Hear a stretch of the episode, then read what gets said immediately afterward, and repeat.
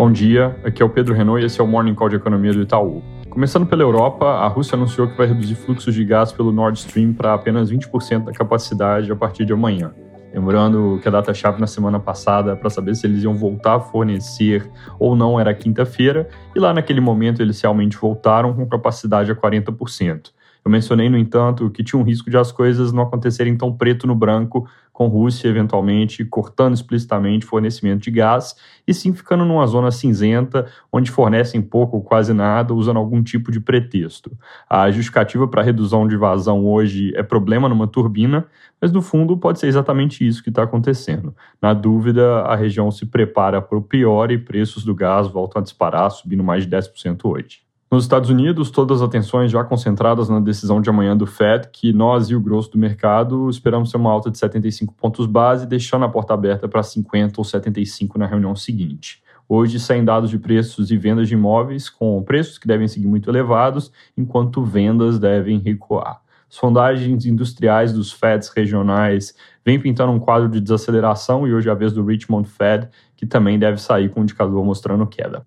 Aqui no Brasil, hoje tem IPCA 15 e ele deve ir bem mais baixo que as leituras recentes de inflação, porque já pega algum alívio de preço de combustíveis, eletricidade e telecom, que começou a aparecer por causa da redução de impostos. Lembrando que o IPCA 15 engloba a segunda metade do mês anterior e a primeira do mês corrente.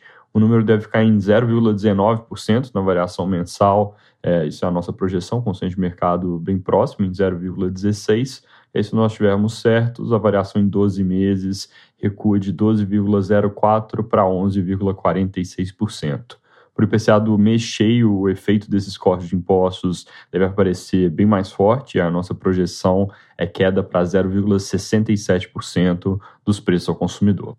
Ontem o governo confirmou que o Auxílio Brasil vai ter cronograma de pagamento antecipado em agosto, em vez de entrar a partir do dia 19, como costuma ocorrer, ele vai ser pago a partir do dia 9, para que o valor aumentado de 600 reais por mês chegue antes para a população. Sobre os 600 reais, apesar de o presidente Bolsonaro vir dizendo que esse valor será mantido no ano que vem, o secretário especial do Tesouro e Orçamento diz que o orçamento do ano que vem deve ter Auxílio Brasil em 400 reais para ser consistente com o teto de gastos. Além disso, algumas estatais, incluindo a Petrobras e possivelmente o BNDES, podem anunciar antecipação de pagamento de dividendos para melhorar o resultado do governo, segundo aqui algumas reportagens de jornal.